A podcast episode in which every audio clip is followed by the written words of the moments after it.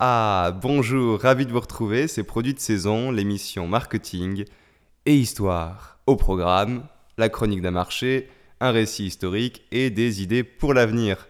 Vous l'avez compris, aujourd'hui, hier et demain. C'est le chanteur Jacques Brel qui disait que la qualité d'un homme se calcule à sa démesure. Tentez, essayez, échouez même, ce sera votre réussite. Le thème d'aujourd'hui abonde en ce sens, puisqu'il est question d'aéronautique. Et quelle aventure Quelle folie même, pour nous, de voler. C'est vrai, notre corps est fait pour marcher, courir, nager, mais voler. Y pensez-vous? Alors bien sûr, nous avons de la ressource. Bien avant les frères montgolfiers, nous avons atteint les hautes sphères par la voie spirituelle, religion, philosophie, méditation. Plus récemment, en traçant la voie des cimes, randonnée, alpinisme, de quoi réunir les mondes intelligibles et sensibles autour du thème de la hauteur. Voler donc, c'est sans doute bien plus qu'une simple saillie. Mais voyez-vous, la gravité est et les lois de la physique sont réputées inviolables. Attendez, l'humanité a plus d'un tour dans son sac. 1891, 40 km à l'ouest de Berlin. Un homme, Otto Lilienthal, 43 ans, saint de corps et d'esprit, s'apprête à sauter 20 mètres au-dessus du vide. Rassurez-vous, il s'est équipé d'une sorte de planeur qu'il a lui-même construit, inspiré des ailes d'une mouette. 7 mètres d'envergure. Alors, il va s'élancer, tel le Batman, à l'assaut du vide, et se poser quelques 80 mètres plus loin. C'est historique. Otto est le premier homme à voler en contrôlant la trajectoire de sa machine. Alors, la flèche est lancée. S'ensuit l'expansion de l'aviation, tout le XXe siècle durant. Et puis, printemps 2020, confinement général. Plus un avion ne décolle. C'est en référence à cet événement récent que cette émission est consacrée à l'aéronautique. On va commencer par sonder le marché, ensuite nous saluerons le génie de Léonard de Vinci en évoquant son hélicoptère, et puis nous terminerons par l'avenir, au travers des opportunités et des innovations. Voilà, ceinture attachée, siège relevé, eh bien, commençons.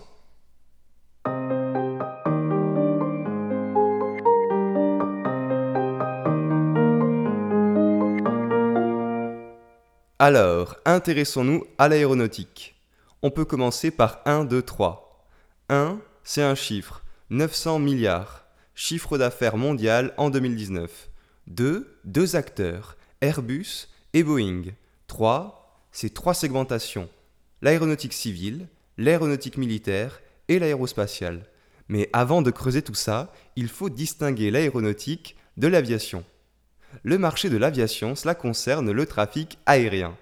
L'aéronautique, c'est plus vaste. Cela concerne d'abord tous les aéronefs, les avions, les hélicoptères, les drones, les réacteurs dorsaux, en fait, tous les appareils qui vont être capables de s'élever et de circuler dans l'atmosphère terrestre. L'aéronautique, c'est le secteur qui les fabrique et les commercialise. En résumé, l'aviation, c'est du transport, l'aéronautique, c'est de l'industrie.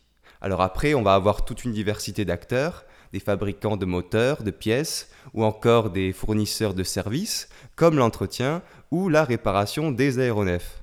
Je vous le disais en introduction, il y a trois grands secteurs, l'aéronautique civile, commerciale, l'aéronautique militaire, la défense, et l'aérospatiale qui vient en supplément pour des raisons industrielles.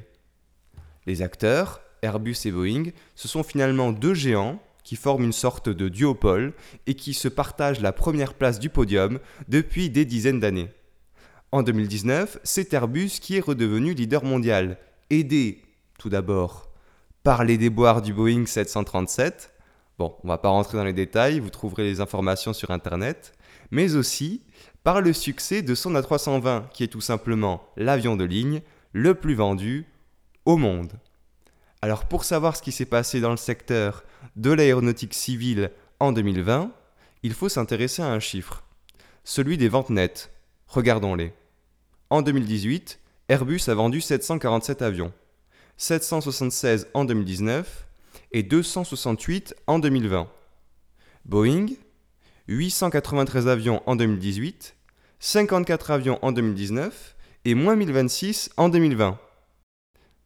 Vous l'aurez compris, l'année 2020 a été une zone de franche turbulence pour tout le secteur.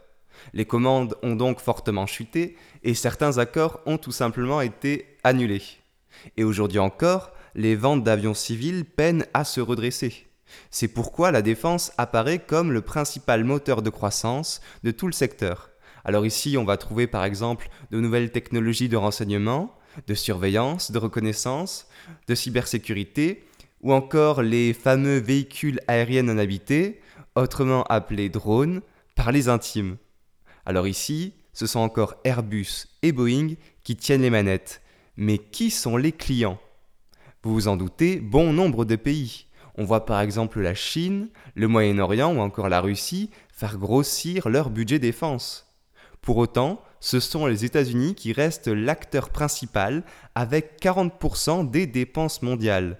732 milliards de dollars en 2019. La Chine seconde, 261 milliards, et la France tout de même sixième, 50 milliards, devançant de peu l'Allemagne, le Royaume-Uni et le Japon. Finissons ce tour d'horizon par une incursion vers les étoiles, car en plus des aéronefs civils et militaires, Airbus et Boeing fabriquent des fusées, des satellites, du matériel de communication et même des missiles. Alors ici, ce sont clairement les Nord-Américains qui tirent leur épingle du jeu. En 2019, les exportations aérospatiales de l'oncle Sam ont atteint 136 milliards de dollars. La France est seconde, 53 milliards, et l'Allemagne troisième, 42 milliards. En Europe, c'est Airbus qui domine les débats, mais attention, l'aérospatial y reste marginal au regard de l'aéronautique. 13 milliards d'euros en 2019, soit 10 fois moins que les 130 milliards de la seule aéronautique civile. Vous l'aurez compris, le secteur est en pleine tempête. Toutefois, il a des perspectives, et nous les verrons dans la troisième partie de l'émission. Pour l'instant, nous sommes attendus à la fin du XVe siècle du côté de Milan par un certain Léonard de Vinci. Tiens donc, voilà que lui viennent des idées d'aéronefs à hélice, tout de même 400 ans avant l'invention de l'avion.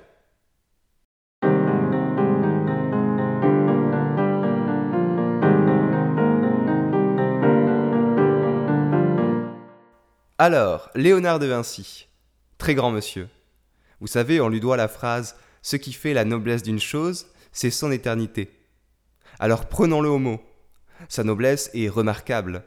Sa renommée a traversé les siècles. Peintre, inventeur épatant. Vous le connaissez bien sûr. Hirsute, barbe et cheveux longs, brun, puis d'un gris métallique, tirant volontiers vers le blanc avec les années. Un regard perçant, profond, habité, presque foudroyant de génie. On lui doit le char d'assaut, le roulement à billes, le scaphandre, la bicyclette, la calculatrice mécanique, Mona Lisa, chef-d'œuvre des chefs-d'œuvre, évidemment, la scène aussi. Astronome, philosophe, anatomiste, botaniste, sculpteur, mathématicien, poète, diplomate et tant d'autres. C'est invraisemblable. De Vinci représente à lui seul l'effervescence absolue de la Renaissance italienne, et le présenter dignement ferait l'objet de tout un numéro. Alors, coupons à travers champs et retrouvons-le en 1487. Il sert à la cour de Ludovic Sforza en tant que conseiller militaire.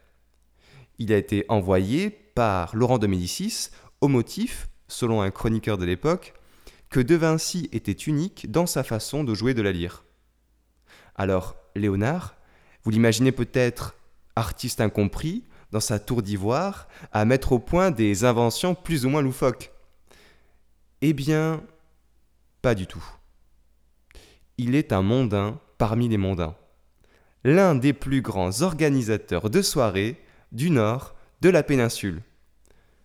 Vous vous souvenez, la dernière fois nous parlions de ces artistes qui n'ont pas la carte. Eh bien, De Vinci, très, très grosse carte. Alors, voler, c'est un de ses rêves les plus ardents. Déjà, auparavant, du temps de Florence, on le voit passer de longues heures sur les collines à observer le vol des oiseaux du côté de Fiesole. Depuis toujours, Léonard est un grand observateur de la nature, et c'est peut-être là le secret du génie, le sens de l'observation. Allez savoir. Toujours est-il, pour suivre les traces de son hélicoptère, il faut se référer à ses codex. Vous savez, ce sont ces fameux carnets dans lesquels il a écrit et fait des croquis tout au long de sa vie. Ils ont été pour la plupart perdus, mais fort heureusement, les manuscrits concernant la vis aérienne sont arrivés jusqu'à nous. Oui, une vis aérienne. Une simple vis passée entre deux planches de bois. Attendez, la description de Léonard est très précise. Que l'extrémité de la vis soit un câble de fer de la grosseur d'une corde fait d'une toile de lin dont les pores sont bouchés avec de l'amidon. Et si on le fait tourner rapidement, j'estime que cette vis fera son écrou dans l'air et s'élèvera. Vous voyez, on commence à comprendre le mécanisme. L'armature qui sous-tend la toile ci-dessus sera de roseau long et fort. Rendue à sa liberté, elle fait tourner l'hélice. C'est quand même épatant. Nous sommes entre 1487 et 1490, selon la datation des carnets. En fait, à l'origine, De Vinci voulait mettre au point une machine aux ailes oscillantes, comme celle des oiseaux. Finalement, il va choisir des ailes rigides en référence à la vis d'Archimède. Alors la vis d'Archimède, vous le savez, c'est une fameuse invention de l'Antiquité, une sorte de vis sans fin qui permet notamment d'arroser par un mécanisme d'ascension de l'eau. En l'observant, Léonard va faire deux hypothèses décisives. La première, si la vis d'Archimède permet à l'eau de se déplacer du bas vers le haut, alors il est probable qu'une vis adaptée puisse se déplacer de la même façon dans l'air. Seconde hypothèse, la force avec laquelle une chose va contre l'air est égale à celle de l'air contre la chose. Et voilà, le tour est joué. Alors, à son grand âme, De Vinci passera sans voir concrétiser ses rêves de machine. On peut se demander, et vous vous posez peut-être la question, si la vis fonctionne. Eh bien, on a la réponse, grâce à des exemplaires construits ultérieurement. Elle fonctionne parfaitement. Comme quoi, De Vinci avait tout pour faire un véritable hélicoptère. Tout, sauf le moteur. Et Tom Cruise. Évidemment.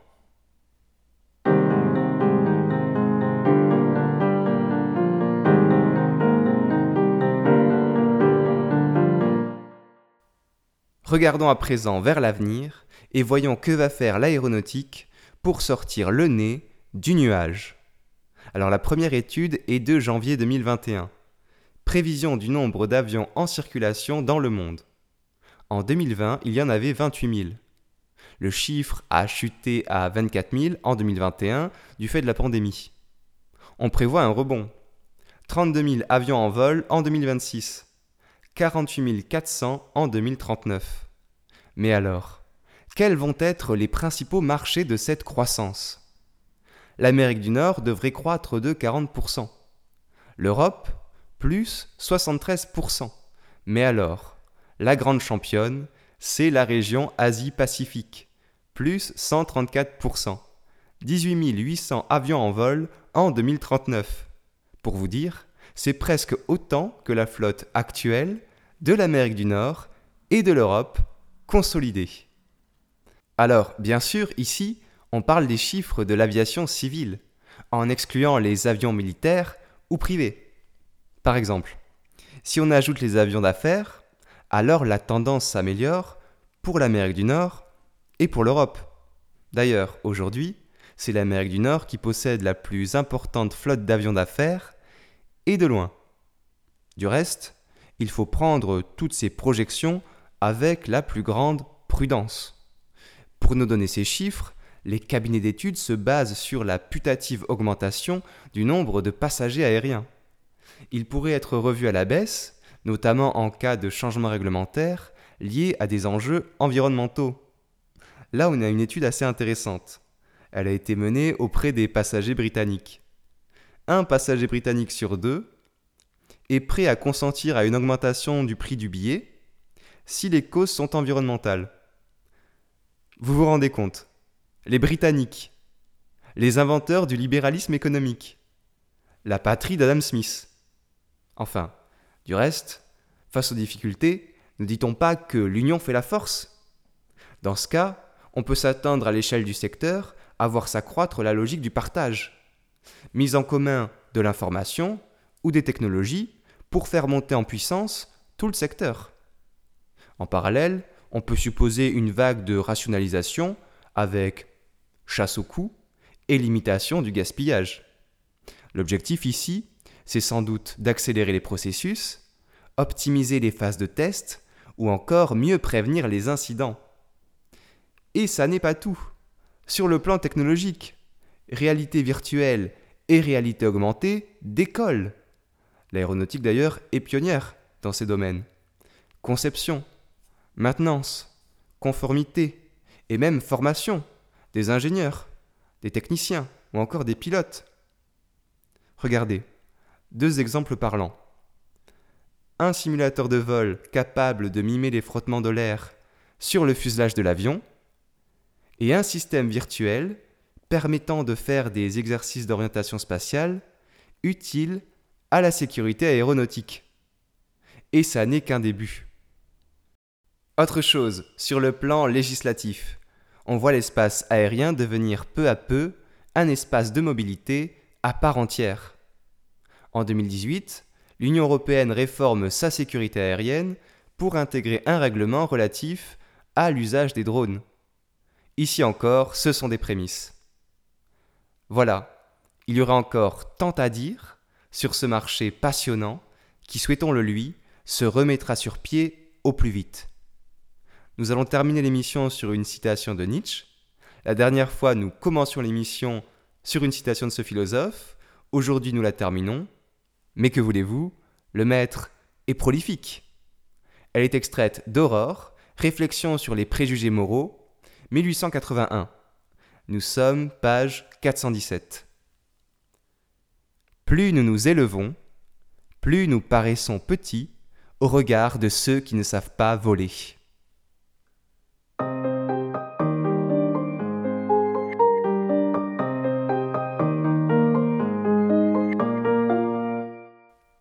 C'était Produit de saison, c'est un plaisir, une grâce. N'ayons pas peur des mots. Merci pour votre écoute. C'est une joie de commettre cette émission avec vous. Vous pouvez, si vous le souhaitez, commenter, partager, arroser, avec ou sans vice d'Archimède. On se retrouve lors d'un prochain numéro. À bientôt!